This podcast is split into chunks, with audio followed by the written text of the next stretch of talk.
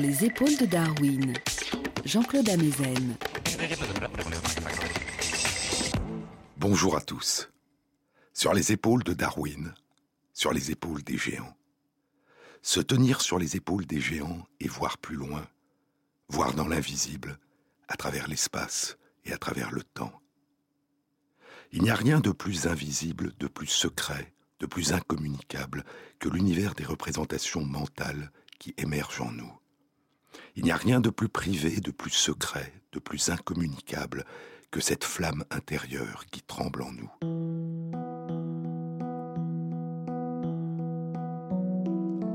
Ce que nous ressentons, vivons, voyons, rêvons, imaginons, avons l'intention de faire, ce dont nous nous souvenons, ce que nous espérons, nos émotions, nos sentiments. Que savons-nous de nous-mêmes? Que pouvons-nous savoir des autres en dehors du langage, en deçà du langage, en l'absence de mots? Ressentir. Je vous en ai parlé dans une précédente émission, Einfühlung, littéralement sentir à l'intérieur, ressentir. La connaissance du moi étranger, disait le psychologue allemand Theodor Lips au tout début du XXe siècle. La connaissance du moi de l'autre. La connaissance de son monde intérieur, de l'univers de ses représentations mentales. Einfühlung, empathie. Cet étrange et merveilleux pouvoir que nous avons de vivre en nous et de ressentir les émotions et les intentions de l'autre à partir de ce que nous en percevons par ses gestes, son regard, le son de sa voix, en projetant sur l'autre nos propres émotions et nos propres intentions, nos propres expériences, en attribuant à l'autre, dit ce que nous mimons en nous de ce que nous percevons. De ce que nous percevons par l'intermédiaire des activités de nos réseaux miroirs, que Giacomo Rizzolatti, Vittorio Galese et leurs collaborateurs ont identifiés il y a une quinzaine d'années, d'abord dans le cerveau de primates non humains, les rhésus macaques, puis plus tard dans notre cerveau. L'un des supports biologiques de l'empathie, de l'Einfühlung, des réseaux de cellules nerveuses, les réseaux miroirs, qui s'activent en nous à la fois lorsque nous voyons un autre faire un geste et lorsque nous nous préparons à effectuer le même geste que l'autre est en train de réaliser, nous permettant ainsi de mimer en nous, de ressentir, de vivre en nous, sans vraiment le savoir, sans en être conscient, ce dont nous ne percevons chez l'autre que le reflet. Et ces réseaux miroirs qui s'activent dans notre cerveau ne nous permettent pas seulement de mimer en nous les gestes des autres, ils nous permettent aussi de mimer en nous les expressions de leur visage, la modulation de leur voix, qui traduit leurs émotions et leurs intentions, l'étonnement, la peur, l'agressivité, la tristesse, la douleur, la joie, la sérénité, l'espoir.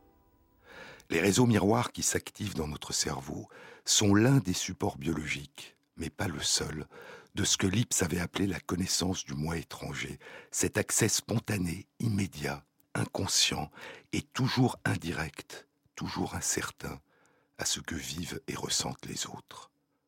Et nous avons en nous cette fenêtre presque toujours ouverte sur les reflets que nous percevons des mondes intérieurs des autres, à travers ce qu'évoque en nous ce que fait naître en nous la manière dont ils donnent vie à leur corps, à travers ce que nous avons appris sur nous-mêmes et sur les autres, à travers nos souvenirs de nous-mêmes et des autres. Rien ne devient jamais réel tant qu'on ne l'a pas ressenti, disait le poète John Keats.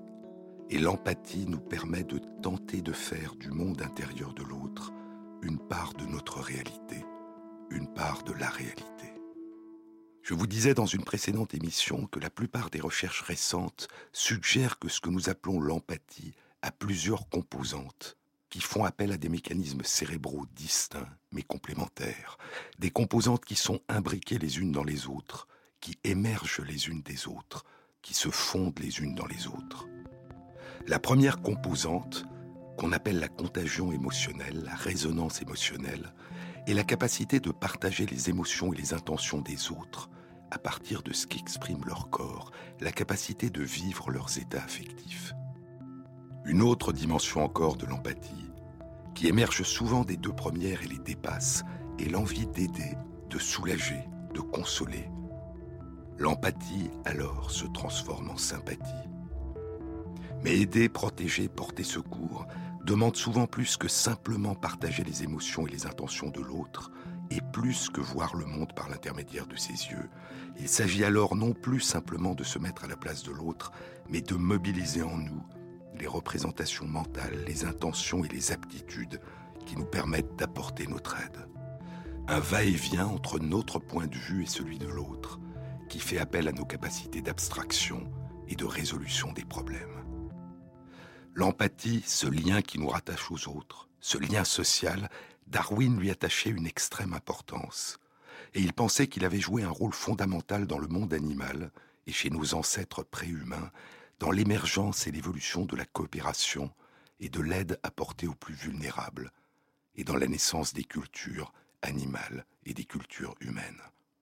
Et pour Darwin, comme aujourd'hui pour France Deval et pour d'autres, l'empathie et la sympathie ont émergé et se sont propagées initialement dans les relations mère-enfant, dans les relations parent-enfant, dans toutes les espèces animales où l'apparition et le développement d'une capacité d'attention aux besoins du tout petit enfant, incapable de survivre seul, a joué un rôle vital dans la propagation des générations.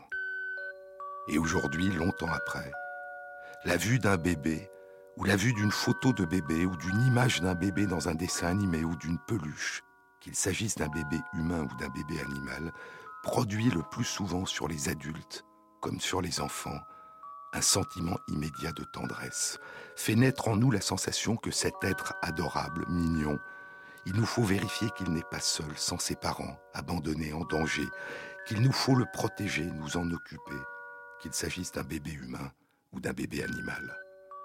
Je vous ai dit dans une précédente émission qu'au Japon, ces images, comme le Pokémon, sont particulièrement populaires et sont nommées kawaii, qu'on traduit habituellement par adorable, mignon. Et des études récentes ont suggéré que notre état émotionnel a tendance à être transformé en profondeur par la vue de ces images. Nous ressentons un sentiment de joie, nous sourions. Et la tendresse que nous ressentons à la vue d'un bébé ne se traduit pas seulement par ce changement de notre état émotionnel, elle exerce aussi des effets profonds sur nos comportements, même quand il ne s'agit que de photos de bébés, vues pendant un bref moment. Et même quand ces photos sont celles de bébés animaux, nos gestes vont changer, devenir plus précis, plus attentifs, plus lents. Et en même temps, notre attention visuelle va devenir plus précise et plus rapide. Une forme d'état d'esprit et de comportement parental va surgir en nous pour un temps. Un plus grand souci de l'autre, une forme particulière d'empathie qui fait émerger la sympathie et le sentiment de responsabilité, non pas comme un devoir, mais comme un désir, le désir d'aider, de protéger. Peut-être que lorsque nous voyons près de nous un bébé ou de tout jeunes animaux, et que nous nous attendrissons ou que nous nous en occupons, peut-être alors soudain, pendant un temps au moins, peut-être devenons-nous capables de retrouver, de redécouvrir, de ressentir en nous et dans les autres certaines des expériences vécues par le tout petit enfant que nous avons tous été et que nous demeurons durant toute notre existence. Cette période de notre toute première enfance, dont l'amnésie infantile a effacé le souvenir conscient, cette période de notre toute petite enfance où nous avons appris à nous projeter dans le monde des autres, où nous avons découvert le monde, où nous nous sommes appropriés le monde par l'intermédiaire des autres, en vivant en nous ce que vivent les autres, en tissant ce lien vivant qui nous rattache en permanence aux autres. La personne humaine, dit Martin Boubert, la personne humaine apparaît lorsqu'elle entre en relation avec d'autres personnes humaines. Et c'est ainsi que nous apparaissons et que nous ne cessons d'apparaître dès que nous venons au monde. J'attends que demain arrive et demain j'attendrai encore. J'attends de pouvoir tout dire. C'est les bleus de mon corps. J'attends de ne plus avoir peur. Mais est-ce que ça vaut le coup d'attendre, de ne plus faire d'erreur Ou alors je ne vis plus du tout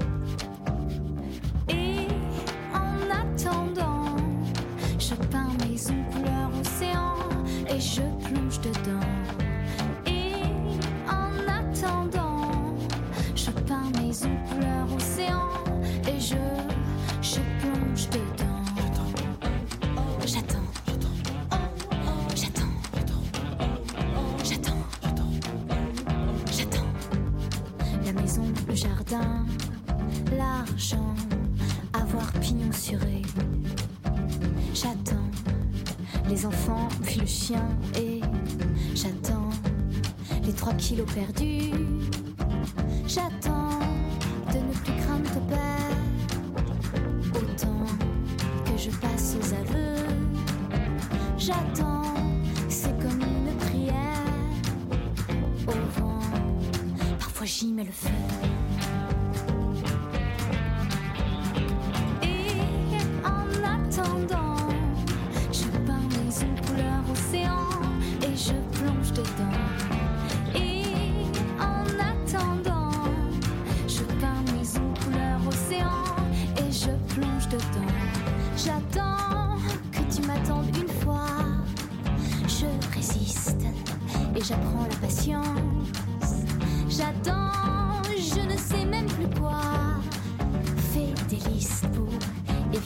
Le silence. Attends, ne me laisse pas là. Toute seule, je ne sais pas m'y prendre. À tant de pertes et de tracas. Et moi, qui ne sais faire qu'attendre.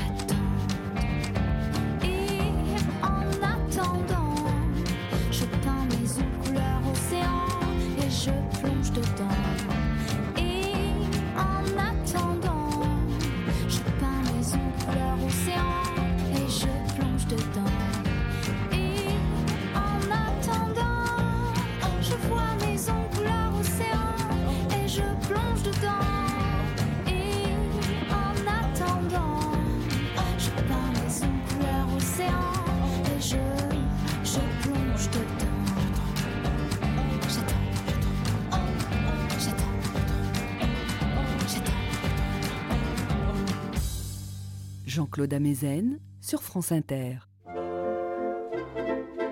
Je suis né en 1924, le 19 septembre, à l'heure de midi, au cœur pittoresque de Paris, par hasard.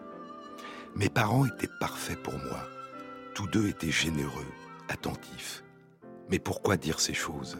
Le petit garçon que j'étais ne les savait pas. Il ne donnait à ses parents aucune qualité. Il ne pensait pas même à eux. Ses parents l'aimaient. Il les aimait. C'était une grâce. C'est le début d'un livre splendide, Et la lumière fut. Un livre de Jacques Lucéran, devenu aveugle à l'âge de 8 ans, qui s'engagera dans la résistance à l'âge de 17 ans, qui sera déporté à Buchenwald, qui émigrera après la guerre aux États-Unis où il enseignera la littérature française. Je vous ai déjà parlé de lui, d'un autre de ses livres, Le monde commence aujourd'hui. Mes parents, dit Lucéran dans Et la lumière fut. Mes parents étaient la protection, la confiance, la chaleur. Je l'éprouve encore aujourd'hui quand je songe à mon enfance, cette sensation de chaleur au-dessus de moi, derrière moi, autour de moi, cette impression merveilleuse de ne pas vivre à son compte, mais de s'appuyer tout entier du corps et de l'âme sur d'autres vies qui acceptent. Mes parents me portaient. C'est sans doute pourquoi pendant toute mon enfance, je n'ai pas touché terre. Je pouvais m'éloigner, revenir. Les objets n'avaient pas de poids, rien ne collait à moi. Je passais entre les dangers et les peurs, comme la lumière à travers un miroir.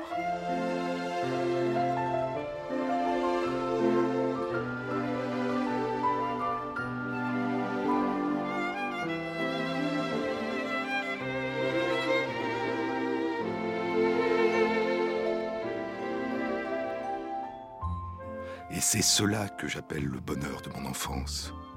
C'était une armure magique qui, une fois posée sur vos épaules, peut être transportée à travers votre existence tout entière. Mes parents, c'était le ciel. Je ne me le disais pas clairement, ils ne me le disaient pas non plus, mais c'était une évidence. De là mon audace, je courais sans cesse, toute mon enfance s'est passée à courir. Seulement je ne courais pas pour m'emparer de quelque chose que voilà bien une idée d'adulte et non d'enfant. Je courais pour aller à la rencontre de tout ce qui était visible et de tout ce qui ne l'était pas encore. J'allais de confiance en confiance, comme dans une course de relais. J'étais convaincu que rien ne m'était hostile, que les branches auxquelles je me suspendais tiendraient bon, que les allées même sinueuses me conduiraient là où je n'aurais pas peur, et que tous les chemins me ramenaient vers ma famille. Autant dire que je n'avais pas d'histoire, sinon la plus importante de toutes, celle de la vie. Et voilà ce que tout à l'heure j'ai appelé l'eau claire de mon enfance. Durant notre toute première enfance, nous sommes incapables de marcher, de parler, de nous nourrir seuls, de nous protéger du froid, de nous protéger des dangers.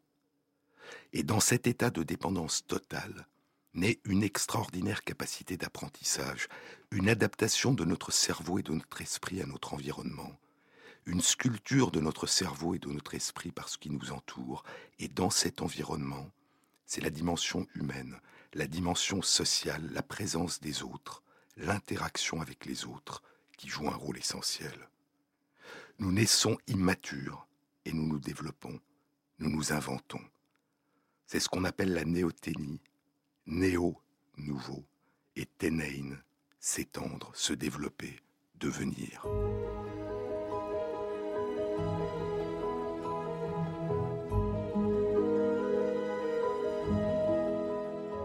Au cours de la longue histoire du vivant, l'émergence et l'évolution dans de nombreuses espèces animales de relations sociales intenses entre les adultes et les tout petits enfants incapables de vivre seuls n'ont pas eu pour seul effet de permettre aux enfants de survivre.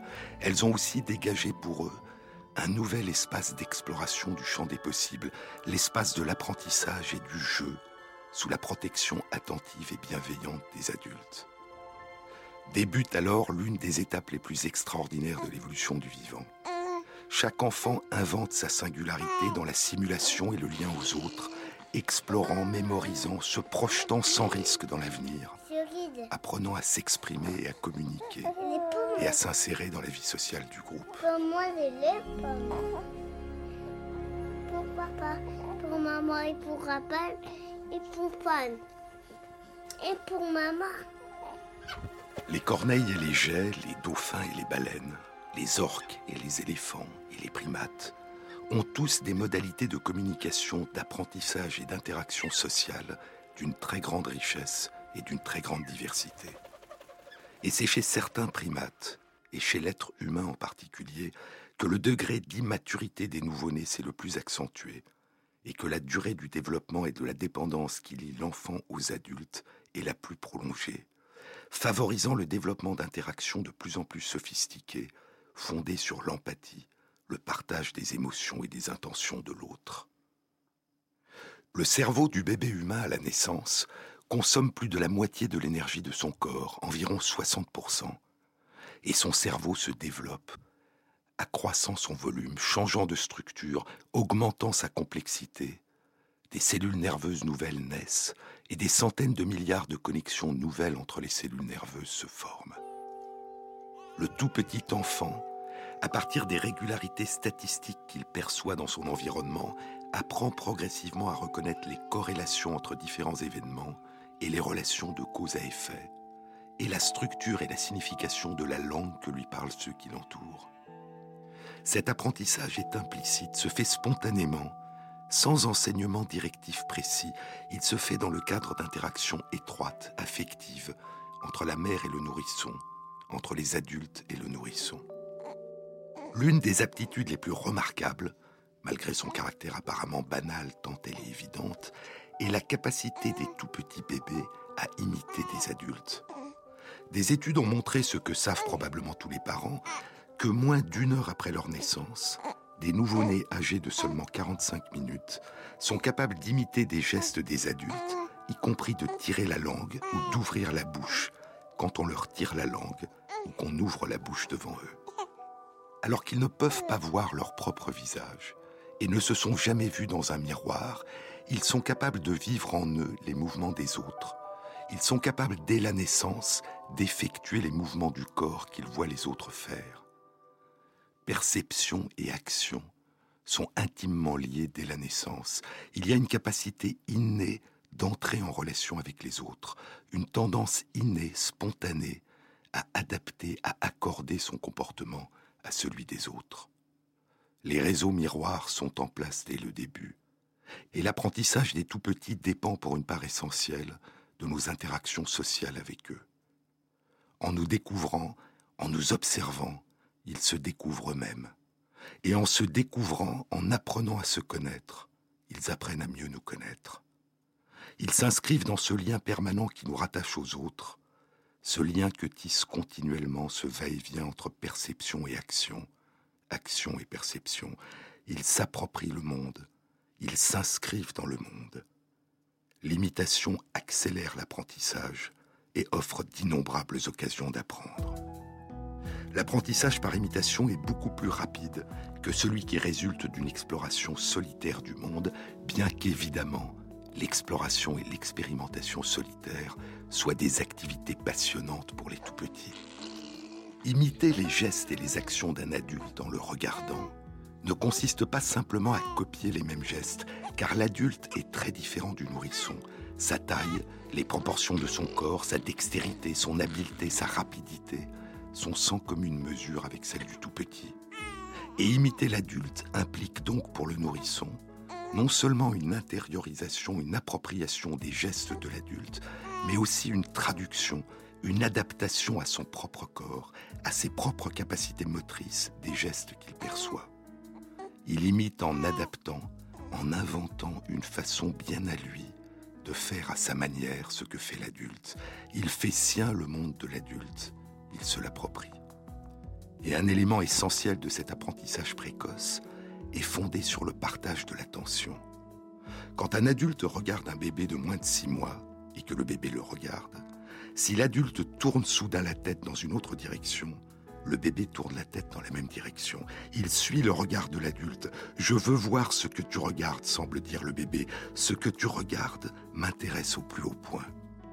Des études indiquent que dès l'âge d'un an, et probablement plus tôt déjà, le bébé a cette capacité de se mettre à la place des autres. Si un adulte qui le regarde tourne soudain la tête dans une autre direction avec les yeux ouverts, le bébé suit son regard et regarde dans la même direction. Mais si l'adulte ferme les yeux au moment de tourner la tête, le bébé ne regardera pas dans la direction vers laquelle l'adulte a tourné la tête. Il ne tourne pas la tête en fermant les yeux. Il n'imite pas le mouvement de l'adulte. Ce qui l'intéresse, c'est de regarder ce que voit l'adulte. Et le bébé a appris que quand il ferme lui-même les yeux, il ne voit rien. Et il sait que l'adulte qui ferme les yeux ne voit rien. Ce qu'il interprète de ce que vit l'autre dépend de sa propre expérience. Il projette sur l'autre ce qu'il a lui-même appris. Un enfant d'un an ne cherche pas à regarder dans la direction où un adulte tourne la tête alors qu'il a les yeux fermés. Le bébé sait que fermer les yeux empêche de voir. Mais si la personne adulte se met un bandeau sur les yeux et tourne la tête dans une autre direction, le bébé va regarder dans cette direction. Il ne sait pas encore qu'un bandeau sur les yeux empêche de voir, a le même effet que fermer les yeux. Mais si on met un bandeau sur les yeux du bébé, il réalise que le bandeau l'empêche de voir. Alors, lorsqu'un adulte portera un bandeau sur les yeux, il se comportera avec lui de la même manière qu'il se comporte avec un adulte qui ferme les yeux le tout petit bébé ne cesse d'apprendre et d'intégrer ce qu'il apprend et de le projeter, de l'inscrire dans sa relation à l'autre. Des études indiquent qu'à l'âge de 18 mois, quand un nourrisson voit un adulte essayer de manipuler un objet, d'ouvrir une boîte par exemple, et de rater, car les chercheurs ont demandé à l'adulte de faire en sorte de ne pas réussir, par exemple de laisser ses mains déraper à la fin, le nourrisson n'imite pas la tentative et l'échec de l'adulte, il imite le geste et ouvre la boîte. Ce qu'il a imité, ce n'est pas seulement le geste de l'adulte, mais son intention. Les bébés vivent en eux, intériorisent et déduisent à partir de leur propre expérience les intentions, les buts de ceux qu'ils voient agir. Plus ils vivent en eux ce que vivent les autres, plus ils imitent les autres, et plus ils en apprennent sur eux-mêmes. Et plus ils en apprennent sur eux-mêmes, plus ce qu'ils vivent en eux à partir de ce qu'ils voient des autres se rapproche de ce que vivent les adultes qu'ils imitent, et plus ils s'adaptent au monde intérieur des adultes. Et plus s'enrichit leur capacité de partager, d'interagir, de dialoguer avec les autres.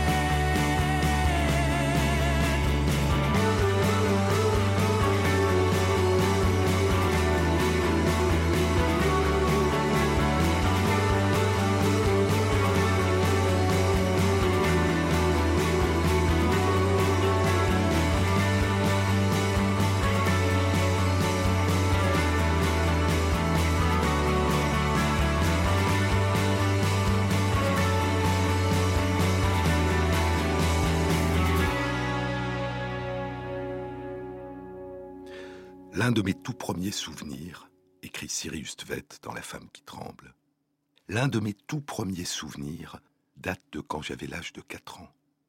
Cela se passait dans la maison de ma tante à Bergen, en Norvège, pendant un repas en famille. Je suis assise sur une chaise, en face de ma cousine Vibeke, âgée de 12 ans, que j'aime et que j'admire, lorsque tout à coup, pour une raison que je ne comprends pas, elle fond en larmes.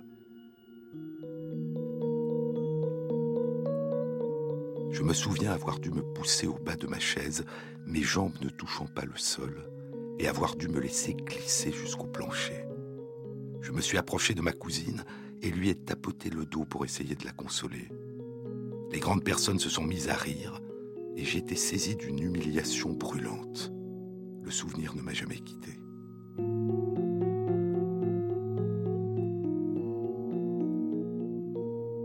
Je comprends maintenant que le rire des grandes personnes n'était pas méchant, mais l'atteinte à ma dignité a duré, et à modeler mon comportement de mère avec ma fille. Je me suis souvenu, pour citer Joe Brainard, que la vie était tout aussi sérieuse alors qu'elle l'est maintenant, que les enfants doivent être respectés autant qu'aimés. La petite Syrie partage les émotions de sa cousine Vibeke et ressent le désir de lui porter secours, et elle ressent aussi la signification du regard que les adultes portent sur elle. Elle a 4 ans.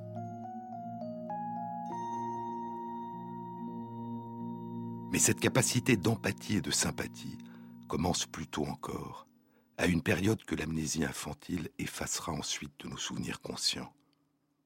Des études indiquent qu'un enfant de moins de 3 ans, qui voit un adulte qui semble s'être fait mal au doigt et crier, l'enfant de moins de 3 ans va réconforter l'adulte, le consoler, et parfois lui apporter un pansement ou une peluche.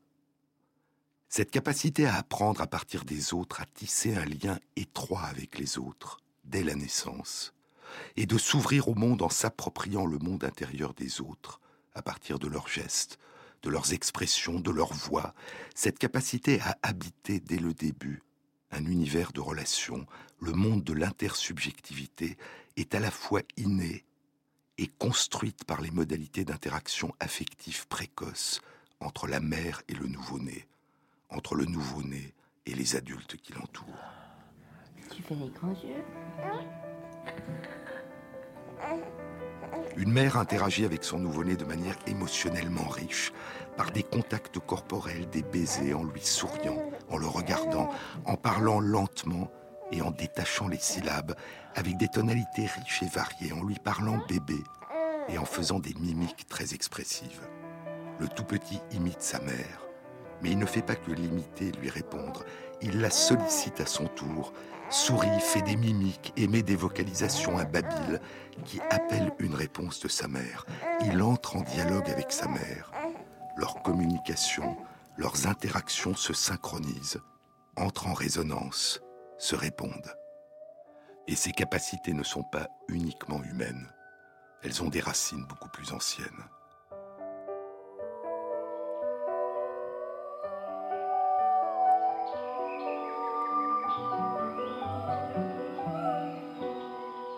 Une étude de deux équipes de chercheurs d'Italie et des instituts de la santé des États-Unis, publiée il y a trois ans à la fin de l'année 2009 dans la revue Current Biology, indique l'existence d'interactions affectives intenses entre les mères et leurs nouveau-nés chez les singes rhésus macaques.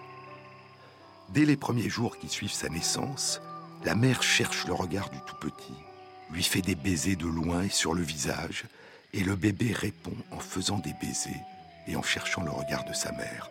Très souvent, quand elle tient son bébé dans ses bras, la mère prend dans sa main le visage du bébé et le tourne vers le sien, plongeant son regard dans le sien en mimant un baiser. À partir de la deuxième semaine qui suit leur naissance, les petits commencent à s'éloigner de leur mère plusieurs fois par jour. La mère se met alors souvent face à son petit à distance, bouge sa tête de haut en bas, cherche son regard et mime un baiser. Les petits cherchent le regard de leur mère plusieurs fois par jour et miment un baiser dans leur direction quand leurs regards se croisent. Ils le font très peu avec les autres adultes de la colonie et très souvent avec leur mère. Et ces comportements ne sont pas observés ou sont très rarement observés dans les relations entre adultes. Ils semblent spécifiques des relations mère-enfant. Et ils jouent probablement, comme chez nous, un rôle important dans le développement affectif mentale et comportementale des bébés. Pour un nouveau-né, pour un petit enfant de primate non humain, et pour un nouveau-né, pour un petit enfant humain, le lien avec la mère, le lien avec les parents, le lien social, et le besoin de maintenir ce lien est probablement aussi important en termes de survie que la satisfaction de ses besoins vitaux. Parce que c'est cette première relation aux parents, ce premier lien social, qui a permis depuis des temps immémoriaux au tout petit de satisfaire ses besoins vitaux. Mais à la différence des bébés humains, les bébés macaques deviennent très vite relativement indépendants, et passé l'âge d'un mois, ils s'éloignent de leur mère pour de plus longues périodes, et recherchent plus le contact avec leurs petits camarades de leur âge qu'avec leur mère, et leur mère cesse de rechercher leur regard, de leur faire des baisers, et de les dévisager avec des mimiques expressives. Ce qui nous différencie de nos lointains cousins, ce n'est probablement pas l'intensité du lien affectif qui se tisse entre nous et les autres dès la naissance, c'est la durée de ce lien. C'est la durée de notre immaturité, de notre vulnérabilité, de notre dépendance. C'est la durée de cette première période d'apprentissage, la durée de ce tout premier lien qui nous permet d'appréhender le monde en nous appropriant la manière dont les autres se comportent avec nous et la manière dont les autres se comportent dans le monde. En nous appropriant la manière dont ceux qui nous entourent communiquent, échangent, partagent, non seulement par les expressions du visage, les gestes, la tonalité de la voix, mais aussi par le langage. Durant les premiers mois qui suivent notre naissance, nous sommes capables de distinguer tous les sons utilisés dans toutes les langues humaines. Puis nos capacités de distinction se restreignent entre l'âge de 9 mois et d'un an et se focalisent sur la langue qui est parlée par les personnes qui nous entourent. Tout se passe, dit Daniel Heller-Roizen, dans un très beau livre Écolalie, essai sur l'oubli des langues, tout se passe comme si l'acquisition d'une langue n'était possible qu'au prix d'un oubli. L'oubli, la disparition progressive, l'effacement progressif de cette capacité à reconnaître et à imiter, à s'approprier toutes les sonorités possibles qu'explorent les langues humaines depuis l'origine de l'humanité. À l'âge de six mois, dit Stanislas Dehaene dans Les neurones de la lecture, à l'âge de six mois, l'espace des voyelles se rétrécit à la langue maternelle. Puis, à l'âge d'un an, c'est le tour des consonnes. C'est à cet âge-là qu'un enfant japonais, apprenant sa langue, perd la capacité de distinguer le R du L. Les études indiquent que des bébés élevés par des personnes parlant le japonais et des bébés élevés par des personnes parlant l'anglais distinguent aussi bien à l'âge de 7 mois les phonèmes ra et la. Mais quatre mois plus tard, à l'âge de 11 mois, les bébés élevés par des personnes parlant le japonais cessent de percevoir la différence entre ra et la, alors que les bébés élevés par des personnes parlant l'anglais, au contraire, font encore mieux qu'auparavant la différence entre ra et la, ra et la. Une autre étude indique qu'à l'âge de 18 mois, avant même de parler, des bébés élevés dans la ville de Pékin par des personnes parlant le chinois mandarin ont un babil dont les tonalités sont caractéristiques du mandarin, alors que des bébés élevés dans la ville de Seattle, aux États-Unis, par des personnes parlant l'anglais, ont des tonalités caractéristiques de la langue anglaise, l'apprentissage du chant des langues avant l'apprentissage des mots. Et durant cette période initiale, les possibilités d'apprentissage demeurent d'une très grande plasticité. À l'âge de 9 mois, des tout petits peuvent facilement apprendre à distinguer des phonèmes d'une langue étrangère qui n'est pas leur langue maternelle s'ils y sont exposés. Une étude indique que des nourrissons de 9 mois élevés par des personnes parlant l'anglais et exposés à 12 séances de chinois mandarin apprennent à reconnaître les phonèmes chinois presque aussi bien que des enfants élevés depuis leur naissance par des personnes parlant chinois. Mais cette étude montre que cet apprentissage n'a lieu que si les nourrissons sont exposés à une personne parlant le chinois, et pas si cette exposition est réalisée au moyen d'un enregistrement ou de la télévision. En d'autres termes, une interaction humaine, un contact social, jouerait un rôle essentiel dans cette capacité à s'approprier ce moyen de communication, cet élément d'intersubjectivité que constitue la langue. Apprendre à parler, c'est ressentir intensément le besoin de communiquer avec l'autre, de pouvoir se mettre à la place de l'autre, et de pouvoir faire en sorte que l'autre puisse se mettre à notre place.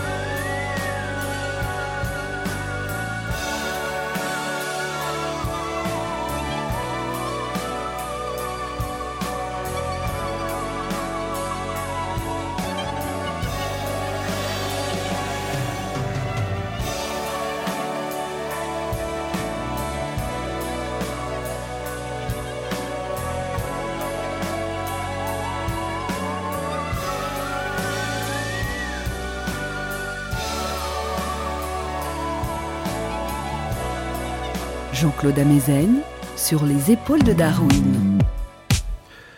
Entendre quelqu'un parler une langue que nous comprenons active non seulement les régions du cerveau impliquées dans l'audition et dans la compréhension du langage oral, mais aussi les régions du cerveau impliquées dans la production du langage oral, et notamment l'air de Broca.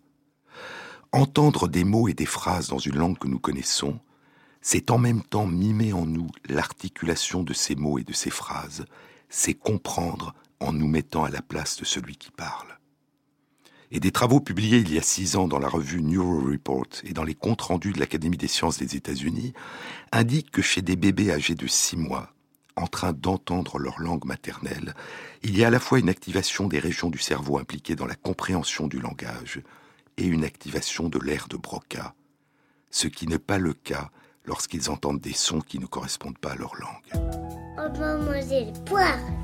On peut manger les pommes. Miam, miam. On peut manger les cerises. Je vous disais que de petits enfants avaient une grande facilité à apprendre une langue étrangère, mais une fois passé l'âge de 7 ans, l'apprentissage d'une nouvelle langue devient beaucoup plus difficile. L'adaptation à l'autre, par l'intermédiaire de la langue, est devenue si étroite qu'elle représente un obstacle à l'appropriation d'une nouvelle langue.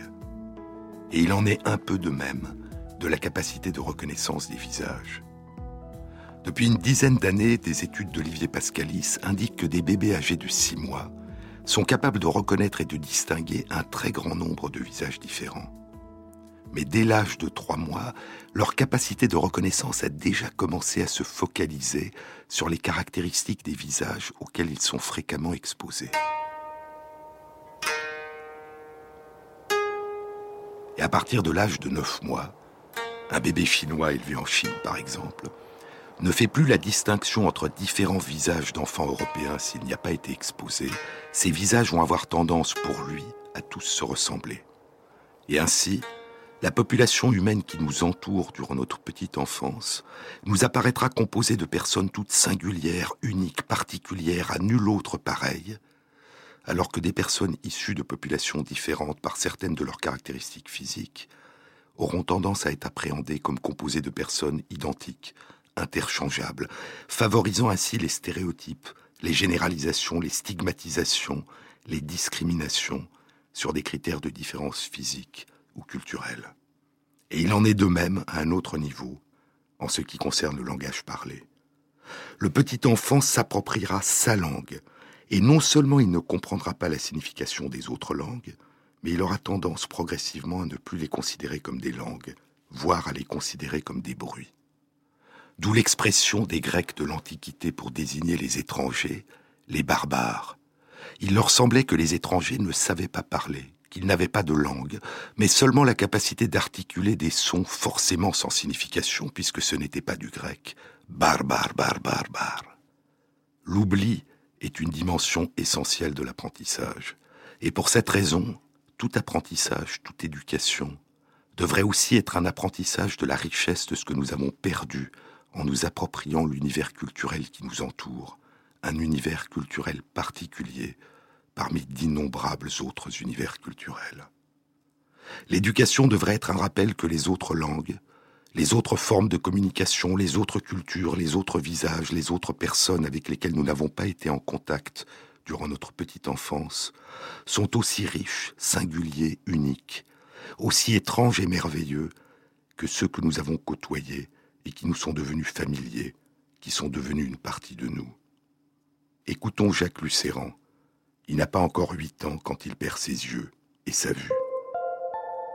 À côté de grandes merveilles, dit-il dans Et la lumière fut, à côté de grandes merveilles, de grands dangers attendent un enfant aveugle. Je ne parle pas des dangers physiques, lesquels peuvent être très bien contournés, ni même d'aucun des dangers que la cécité elle-même pourrait produire mais des dangers qui viennent de l'inexpérience des gens qui ont encore des yeux. Si j'ai été moi-même si heureux, c'est que j'ai été protégé de ces dangers-là. Mes parents, poursuit Lucéran, mes parents se trouvaient devant une responsabilité si lourde et incertaine qu'il serait plus juste de l'appeler un pari. Allait-il me garder près d'eux ou bien allait-il me placer comme pensionnaire dans une école spéciale pour aveugles? Cette solution semblait être de loin la plus sage, la seule sage même, et ils furent à deux doigts de l'adopter. Pourtant, c'est l'autre qu'ils choisirent, pariant ainsi pour la plus difficile. Et la reconnaissance que je leur dois ne s'épuisera jamais. Qu'on me comprenne bien, je n'ai jamais eu et je n'ai aujourd'hui encore aucune raison de penser que les écoles pour aveugles soient mauvaises. Je sais du moins qu'il en est dont les professeurs ont une intelligence et un dévouement parfait. Beaucoup de ces écoles en France, aux États-Unis, en Angleterre, en Allemagne, se sont adaptées aux techniques les plus libérales et les plus ouvertes à la pédagogie moderne. Et elles ont laissé loin derrière elles les préjugés asphyxiants du XIXe siècle, toute la vieille politique du patronage. Mais hélas, le problème n'est pas si simple, ou plutôt est autre. La seule façon d'obtenir une guérison complète de la cécité, j'entends ici une guérison sociale, et de ne jamais la traiter comme une différence, une cause de séparation, une infirmité, mais de la considérer comme un obstacle passager, une particularité sans doute, mais provisoire, et qu'on va résoudre aujourd'hui ou au plus tard demain. La grande cure consiste à plonger à nouveau et sans tarder dans la vie réelle, et donc dans la vie des autres. C'est précisément ce qu'une école spéciale, fût-elle la plus généreuse et la plus intelligente du monde, ne permet pas. Et même si, à force d'ingéniosité et de compréhension, elle ne l'interdit pas à jamais, du moins elle en retarde l'échéance. Pour moi, le problème fut résolu en quelques jours. J'allais rester dans ma famille. Sa mère lui apprend à lire le braille. Pour la rentrée, le 1er octobre, j'étais prêt. Mais l'école, elle, ne l'était pas. La société devait plus tard, avec ses lois et ses institutions, me jouer plus d'un mauvais tour, mais déjà, elle me résistait.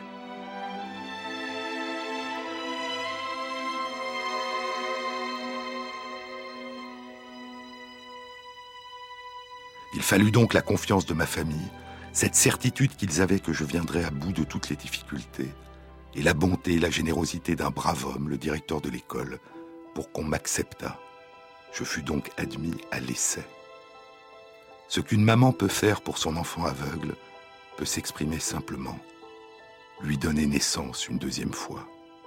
C'est ce que la mienne fit pour moi.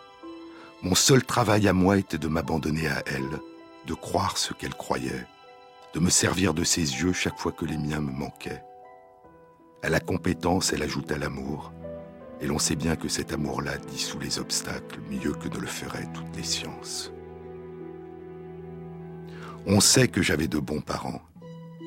C'est-à-dire non seulement des parents qui me voulaient du bien, mais des parents pour qui ce n'était pas nécessairement une malédiction d'être différent des autres. Des parents prêts à admettre que leur manière de voir, la manière commune, n'était peut-être pas la seule possible. Des parents prêts à aimer la mienne, ma façon de voir, et à la favoriser. C'est pourquoi je dis aux parents dont les enfants deviennent aveugles de se rassurer car la cécité est un obstacle, mais ne devient une misère que si on y ajoute la sottise. Je leur dis de se rassurer et de ne jamais s'opposer à ce que leur petit garçon ou leur petite fille découvrent. Qu'ils ne leur disent jamais tu ne peux pas savoir puisque tu ne vois pas. Et qu'ils leur disent le moins souvent possible ne fais pas cela, c'est dangereux. Car il existe pour un enfant aveugle une menace plus grande que toutes les plaies et bosses, que toutes les égratignures et que la plupart des coups, c'est l'isolement à l'intérieur de lui-même. Pour éviter cette tragédie, il suffit, je le répète, que les voyants ne s'imaginent pas que leur manière de connaître l'univers est la seule. Notre merveilleuse capacité de vivre en nous ce qu'expriment les autres et ce qui fonde notre commune humanité, mais en fonction de notre culture, de notre expérience, de nos apprentissages, de notre histoire, de notre singularité, et de la singularité des personnes que nous rencontrons, ce que nous vivons en nous peut être très différent de ce que ressentent les autres. Et si nous ne faisons pas retour sur nous-mêmes, si nous ne partons pas à la rencontre des autres, à la découverte des autres, si nous ne nous interrogeons pas, si nous n'avons pas le sentiment d'une énigme et la volonté d'aller à la rencontre de cette énigme, le risque est en permanence de nous substituer aux autres, de tracer des frontières entre nous et les autres, de croire les connaître sans même avoir eu besoin de les découvrir. et d'oublier que toute personne est toujours plus que ce que nous pouvons en percevoir, en ressentir, en comprendre, en imaginer. L'empathie et la sympathie ne sont qu'un début, le premier pas vers une rencontre à jamais inachevée. Il faut se penser soi-même comme un autre, dit Paul Ricoeur. Tenter de se penser soi-même comme un autre toujours inconnu, toujours à découvrir. Redécouvrir l'incertitude, le mystère, là où nous sommes persuadés de déjà connaître, de déjà savoir, car ce qui n'est pas entouré d'incertitude, dit le physicien Richard Feynman, ce qui n'est pas entouré d'incertitude ne peut être la vérité. Toute éducation devrait faire retour sur elle-même et favoriser l'intérêt non seulement pour tout ce à quoi elle donne accès, mais aussi pour tout ce à quoi elle a fermé l'accès. Toute éducation devrait être une ouverture aux autres, à la rencontre et à la découverte des autres, à la rencontre des innombrables façons que nous avons de nous vivre et de vivre le monde qui nous entoure. Cette émission a été réalisée par Christophe Imbert avec à la prise de son Guillaume Roux et Thierry Dupin pour la programmation musicale. merci à Christophe Magère qui intègre sur la page de l'émission sur le site franceinter.fr les références aux articles scientifiques et aux livres dont je vous ai parlé. Bon week-end à tous, à samedi prochain.